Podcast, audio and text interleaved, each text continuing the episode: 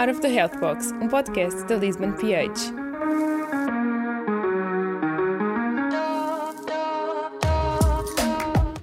Olá a todos, sejam bem-vindos ao podcast da Lisbon PH, Out of the Health Box. Hoje connosco temos a doutora Sofia Rocha, mestre em Ciências Farmacêuticas pela Universidade do Porto, doutorada em Farmacologia e Fisiologia pela Universidade Autónoma de Madrid, farmacêutica na Farmácia Avenida e professora assistente convidada na Faculdade de Farmácia da Universidade do Porto. Doutora Sofia, seja muito bem-vinda. Para começar, gostava de lhe perguntar um, quais são as doenças oculares mais comuns. Uh, então, muito boa tarde. Uh, antes de mais, agradeço imenso o, o, vosso convite. Já foi uma grande honra poder contar com, uh, convosco uh, durante o, o curso e-learning que, que fizemos juntos e hoje venho-vos falar também um bocadinho de, sobre, sobre esse tema, também para se calhar suscitar alguma curiosidade. As doenças oculares existem várias, não é? Eh, quando falamos assim das mais comuns, vou direcionar se calhar um pouco mais para a parte da farmácia comunitária, porque existem realmente imensas patologias eh, oculares com tratamentos mais ou menos complexos.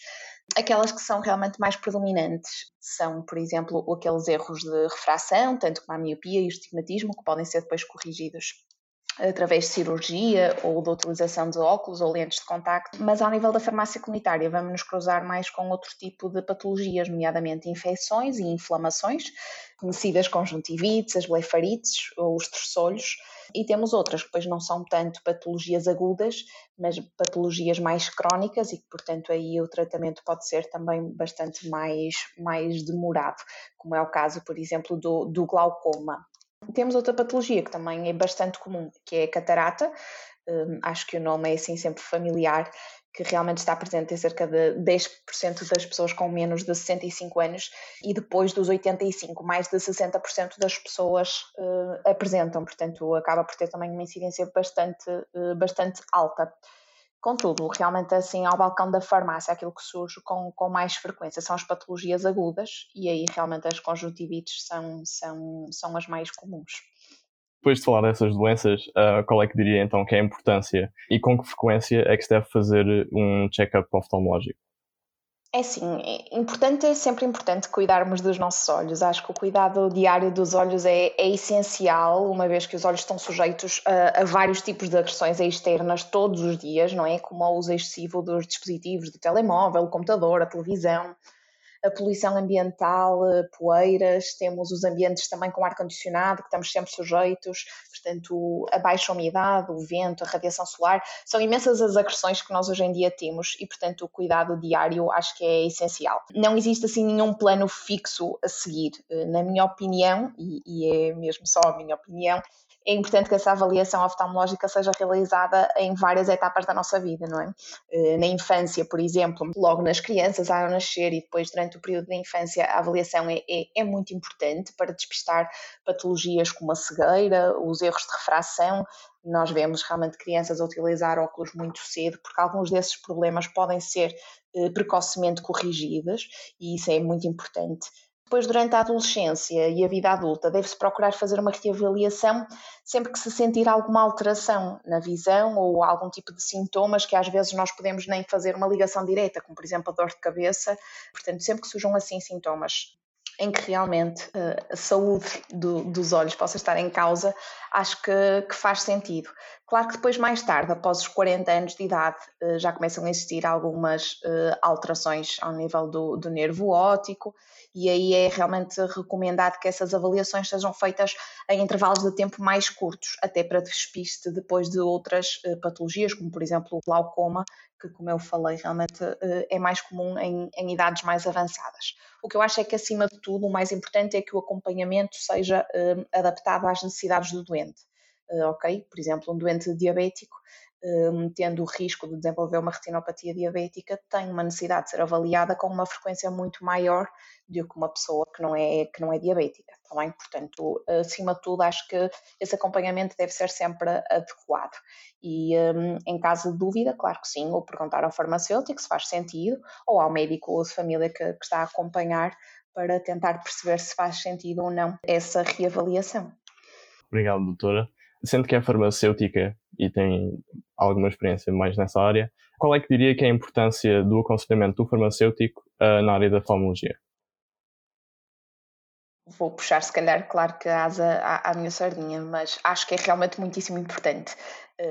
De uma forma geral, é muito importante que, na essência de algum transtorno oftalmológico, o, o utente procure algum aconselhamento profissional. Pronto, alguém que seja realmente mais especializado a farmácia, pela proximidade e pela facilidade de acesso que apresenta na, na, comunidade, e eu falo disto muitas vezes nas minhas aulas, é que acaba por ser muitas vezes o, o local, ou o primeiro local dessa procura uh, imensas uh, pessoas e já vários inquéritos foram feitos que realmente dizem que, no caso de alguma dúvida ou ter algum sintoma, o primeiro profissional de saúde que realmente procuram é o farmacêutico.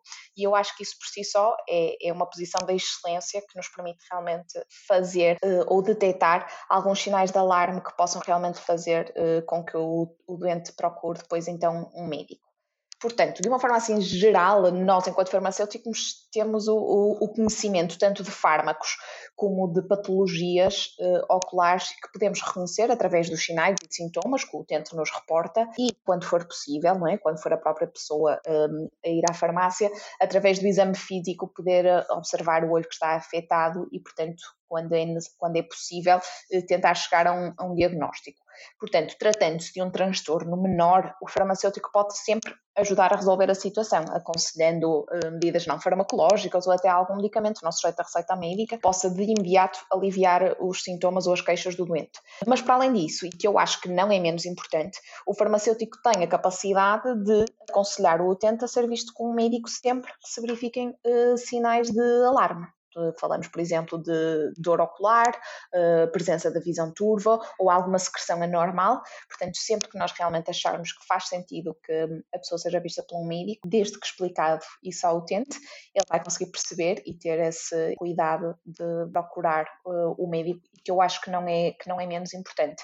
Para além disto, atuar às vezes muito na parte da prevenção, como por exemplo no aconselhamento de, suplementos alimentares ou até no, no síndrome do olho seco, eh, portanto, situações se calhar menores, mas que podem também ajudar a que realmente não se verifiquem depois tantas lesões no olho até no, no futuro. Portanto, acho que em vários campos que podemos atuar eh, e acho sem dúvida que, que temos um papel mesmo muito, muito importante. Obrigado, doutora.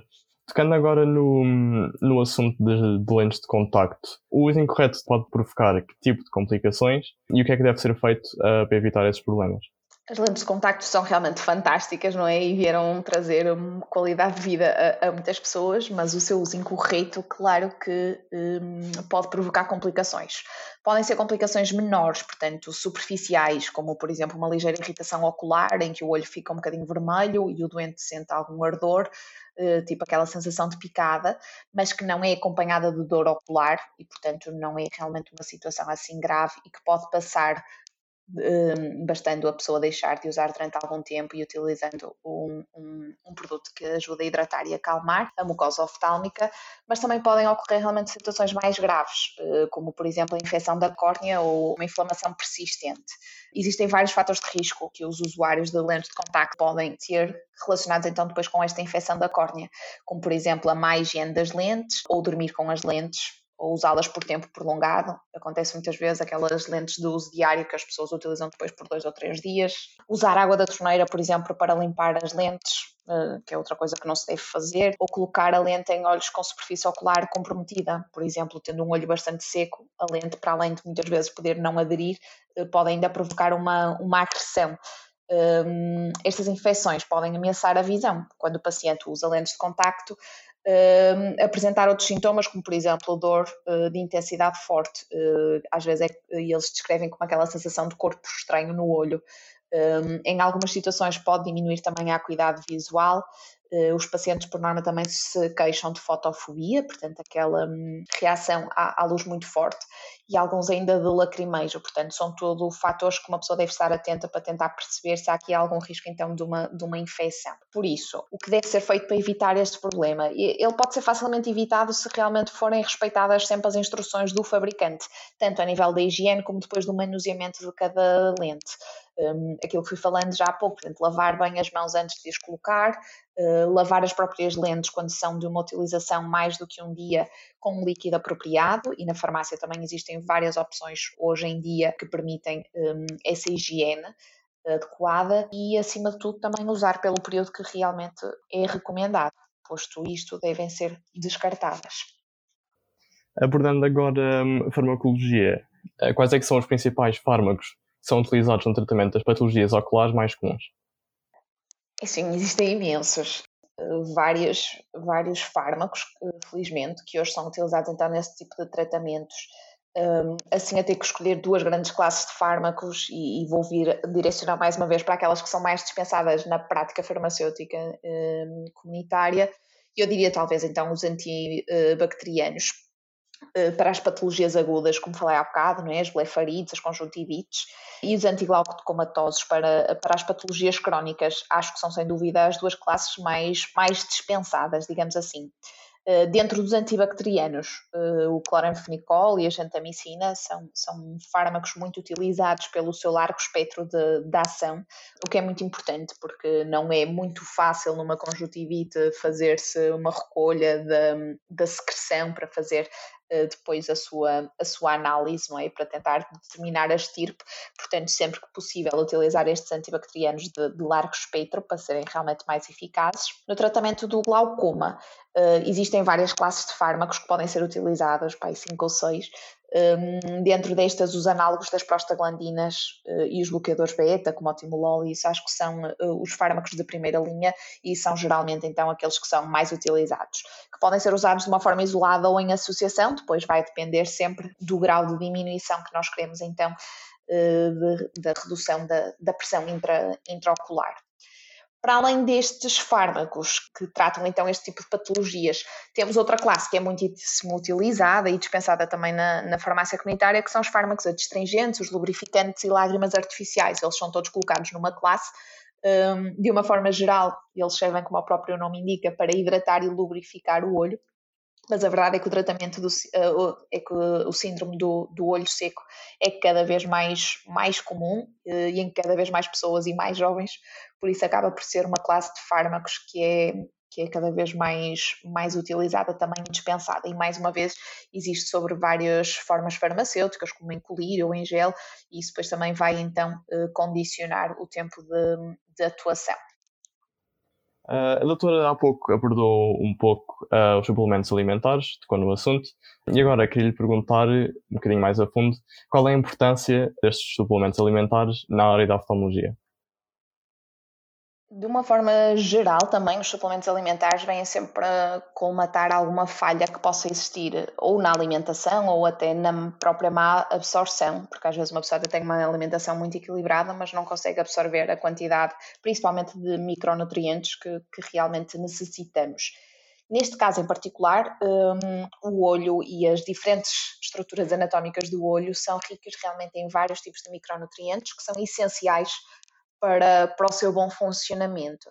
Todos eles podem ser adquiridos uh, da dieta, alguns deles nós somos, para além disso, capazes de sintetizar também, mas um, a grande maioria da fonte é efetivamente um, a dieta. Portanto, quando esta realmente não, não é assim tão rica, uh, quando há algum tipo de carências, faz sentido que, que, seja então feita esta suplementação. E volto a dizer, mesmo para pessoas que até tenham muito cuidado na alimentação, se tiverem algum síndrome de má absorção, que é perfeitamente normal com o avançar da idade, pessoas mais idosas têm sempre alguma uh, deficiência na, na, absorção de micronutrientes por parte do, do intestino, então aí faz sentido realmente que haja este reforço para o olho, aqui existem realmente os antioxidantes que têm um papel uh, importantíssimo, saliente a vitamina C, a E, o zinco, cobre.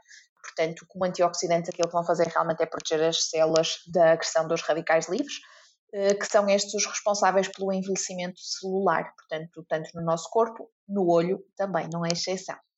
Para além dos antioxidantes, os ácidos gordos ômega 3 também têm uma, uma importância uh, interessante porque são constituintes uh, das nossas lágrimas e, portanto, ajudam sempre a, a, hidratar, a lubrificar e são muito importantes aqui, então, na diminuição da, da secura ocular. E depois temos também aqueles muito conhecidos pigmentos da, das famílias dos carotenoides, tanto a luteína como a zeaxantina, que são também antioxidantes, potentes antioxidantes, mas para além disto também servem de filtro à luz azul, que é aquela que realmente é mais tóxica para, para a retina, aquela que nós temos no telemóvel e nos ecrãs de computadores, e portanto têm sempre esse benefício todos em, em conjunto, acabam por ajudar a que um, o envelhecimento, digamos assim, de, das células seja, seja mais tardio, mas também conferir aqui algum papel protetor, que eu acho que é, que é também importante atuarmos muitas vezes na parte da, da, prevenção e não fazer só quando realmente já está instalado o, o problema. Hoje em dia, uh, no mercado existem imensas opções, um, por isso, mais uma vez, é aqui muito importante o papel do farmacêutico para analisar não só a composição qualitativa, mas também a quantitativa, porque muitas vezes, e isso acontece muito realmente no, no mercado dos suplementos alimentares, porque realmente não têm eh, o seu regimento, digamos assim, não é segundo as normas do, do Infarmed, porque não são considerados medicamentos, não é? E, portanto, não há nada que vos diga que tem lá 400 microgramas de alguma coisa e que podem realmente não ter, não é?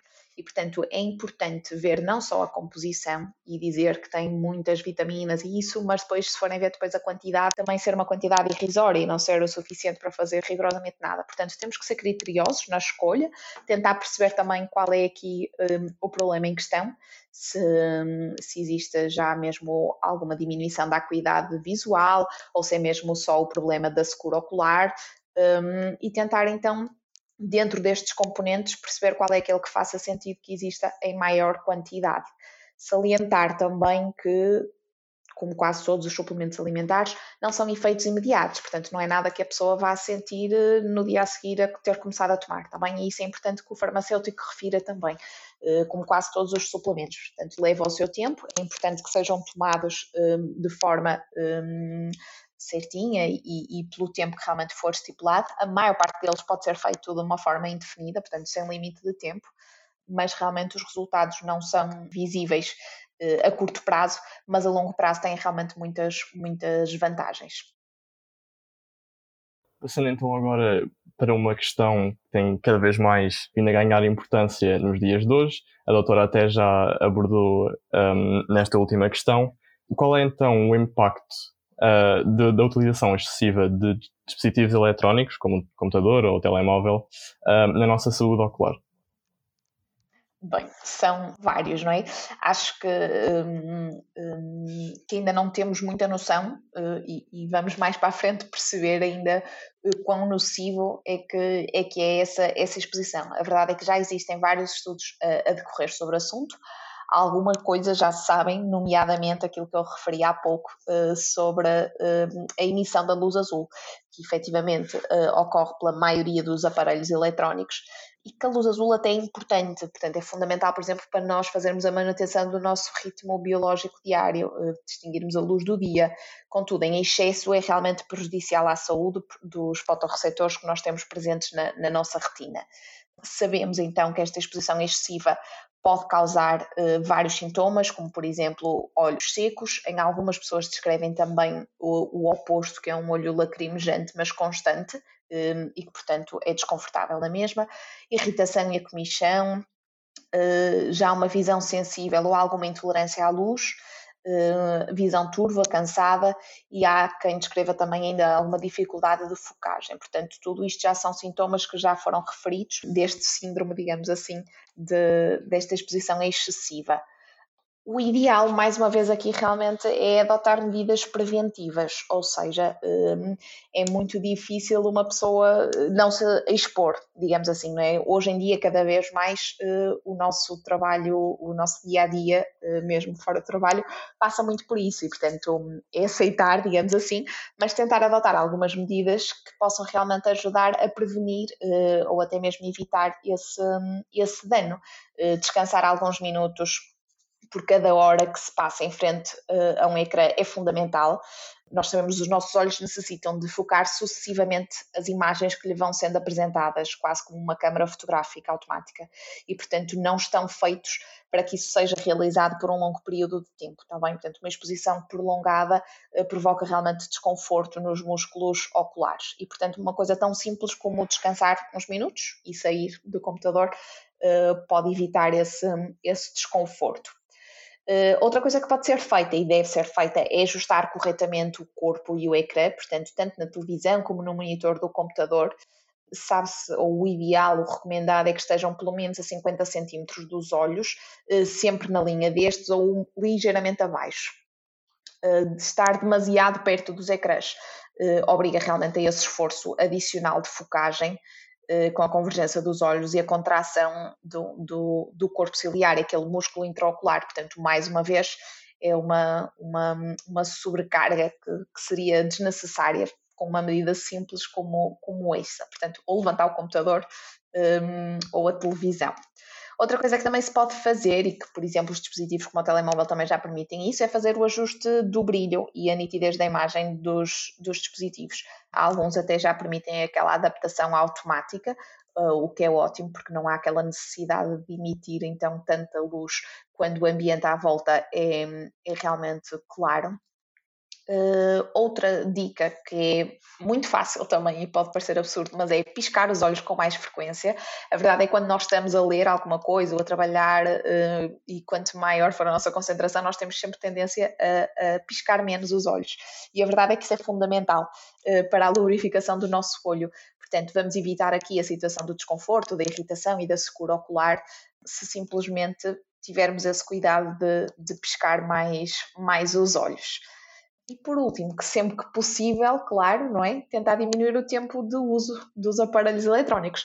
Uh, nem sempre é possível, mas às vezes é. E, portanto, tentar desligar um bocadinho uh, quando possível e não só quando os nossos olhos já, já acusam alguma coisa. Uh, claro que o normal é, é lembrar só depois, não é? Mas mais uma vez, se pudermos eh, fazer alguma coisa da prevenção, é importante e aqui há várias coisas que uma pessoa pode ir fazendo ao longo do dia para, para tentar evitar esse, esse dano. Obrigado, doutora, por essa resposta mesmo muito completa. E agora, um bocadinho mudando de tema, eh, as oscilações psicológicas e emocionais também podem afetar a visão? É uma boa questão. Uh, do meu conhecimento, uh, não há ainda nenhum estudo científico que, que comprove ou que faça essa associação. Aquilo que nós sabemos, uh, e que eu acho que, que, vão conseguir entender aquilo que eu quero dizer, é que o nosso estado emocional pode alterar muitas vezes a percepção de como vemos as coisas. e, portanto, acharmos que estamos a ver alguma coisa que possa não ser, e isso depender do nosso estado emocional. Isso acredito que sim. Agora, aquilo que cientificamente se sabe e que realmente pode contribuir então para afetar a visão em alguma parte é que existem alguns fármacos que são utilizados nesses transtornos uh, uh, psicológicos, vamos falar assim de uma forma generalizada, tanto fármacos ansiolíticos como antidepressivos, uh, que realmente um, têm efeitos mais negativos na saúde ocular. Falo, por exemplo, dos antidepressivos da classe dos tricíclicos, que, que realmente contribuem, por exemplo, para o síndrome do olho seco. É um dos sintomas que, que, que os utentes mais reportam e é um que acontece numa fase muito inicial, portanto, não necessitam de estar a fazer terapêutica há muito tempo para, para sentir. É quase dos primeiros, dos primeiros sintomas Uh, e muitas vezes não é tolerável pelo, pelo utente. Uh, e para que não leve ao abandono da terapêutica, é necessário que numa fase inicial seja de imediato instituído então um fármaco lubrificante também. Para além disso, esta classe de fármacos, por exemplo, também pode contribuir para o glaucoma, eh, neste caso de ângulo fechado, ehm, e portanto lá está, como consequência ou como efeito secundário da, da, utilização de fármacos que possam estar diretamente relacionados com estas oscilações psicológicas e emocionais.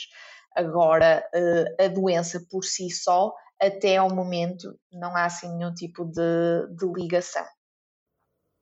E agora, por fim, doutora, um, quais é são as principais especificações das preparações do uso oftálmico?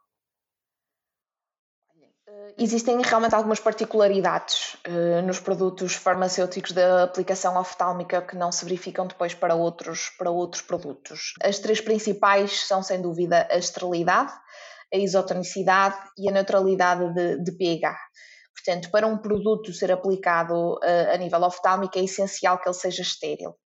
Por isso, e, e, vou aproveitar aqui também para dizer que é importantíssimo que os prazos de validade após abertura sejam realmente respeitados, o que, por norma, nos produtos oftálmicos são, são bastante curtos, cerca de 28 dias. Está bem? Portanto, isto vem sempre indicado na embalagem, de qualquer das formas, faz parte do nosso trabalho enquanto farmacêuticos na altura da dispensa, garantir que o utente sabe disso.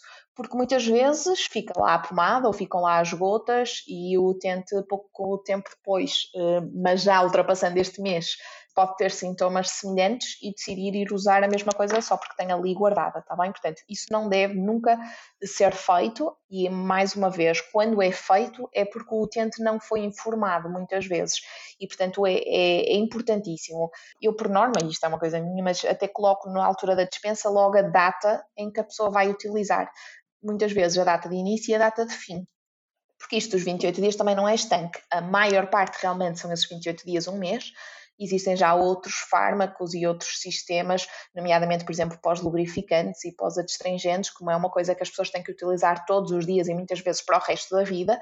Eles já vêm em sistemas realmente conservantes que permitem prazos de validade maior, alguns três meses, outros de seis, mas são exceção. Quando falamos em tratamento, como aqueles antimicrobianos que falamos há bocado, um, são fármacos de tratamento, então esses efetivamente têm sempre um prazo de validade uh, curto. E, portanto, é importante que, que, as pessoas sejam informadas e que não utilizem, uh, mesmo que sobre muito, que muitas vezes sobra, está bem? Mas é para ser descartado no valor médio, não faz sentido. Um, para além disso, e ainda dentro da esterilidade, é muito importante um, que antes de realizar o tratamento a pessoa tenha o cuidado de lavar bem as mãos e depois, a quando da utilização, ou do frasco ou da pomada, ter o cuidado de nunca tocar com a ponta do frasco ou da pomada no olho quando faz a aplicação. É uma coisa que muitas vezes as pessoas fazem, principalmente com as pomadas, mas aí estamos a fazer a contaminação da, da própria do tubo, não é? Portanto, deveria ser logo descartado também essa, esse, esse medicamento. Portanto, quando falamos em esterilidade, não é só garantir o prazo de validade, mas é a sua utilização também ser correta para não colocar em, em causa ou em risco aqui a estanquicidade do, do produto. Relativamente ao pH, aqui é uma questão também de, de, de, equivalência, digamos assim. Ele deve ser semelhante ao pH da lágrima, que é um pH fisiológico de 7,4, por forma a não causar eh, nenhuma irritação ou ardor quando é então colocado e entra em contacto com a mucosa ocular. Claro que existem alguns fármacos que, por questões eh, de disponibilidade, têm que ser veiculados em soluções alcalinas ou ácidas. Isso são coisas muito específicas. De uma forma geral, eh, deve efetivamente ser eh, um pH eh, neutro, portanto, da água. E são assim as principais especificações, mas que sem dúvida a esterilidade aqui é, é, é das mais importantes pela, pela utilização depois pela, por parte do, do utente. Por isso, mais uma vez aqui, há a importância do, do aconselhamento do farmacêutico quando da dispensa para garantir que eles são um, usados de uma forma correta. Chegamos assim ao final deste episódio. Uh, gostaríamos de agradecer mais uma vez à doutora Sofia pela disponibilidade e aos nossos ouvintes pela atenção. Uh, relembramos os interessados nesta temática que, que a Lisbon PH tem um curso e-learning com a coordenação científica da própria doutora Sofia, que está acreditado pela Ordem dos Farmacêuticos em 2,25 créditos. Uh, este curso e-learning é subordinado ao tema oftalmologia, farmacoterapia e aconselhamento Uh, e para saber mais, basta aceder ao nosso website lisbonph.pt. Obrigado e até à próxima. Vitamina pH, a nossa dica de saúde. O melhor conselho que eu acho que posso dar a quem esteja a ouvir é realmente que não descurem qualquer tipo de desconforto ocular que sintam. Eh, vão à farmácia mais próxima de vocês e peçam para ser avaliados, porque de certeza que o farmacêutico conseguirá sempre ajudar-vos ou aliviando algum tipo de sintomas que tenham, ou no caso de ser realmente necessário, reencaminhando-vos para, para o médico. No caso de terem algum sintoma e já terem em casa algum medicamento que tenham utilizado no passado, não o utilizem sem conversar primeiro também com o farmacêutico. Ele pode já ter passado a validade ou até não ser o mais uh, recomendado para a situação em questão.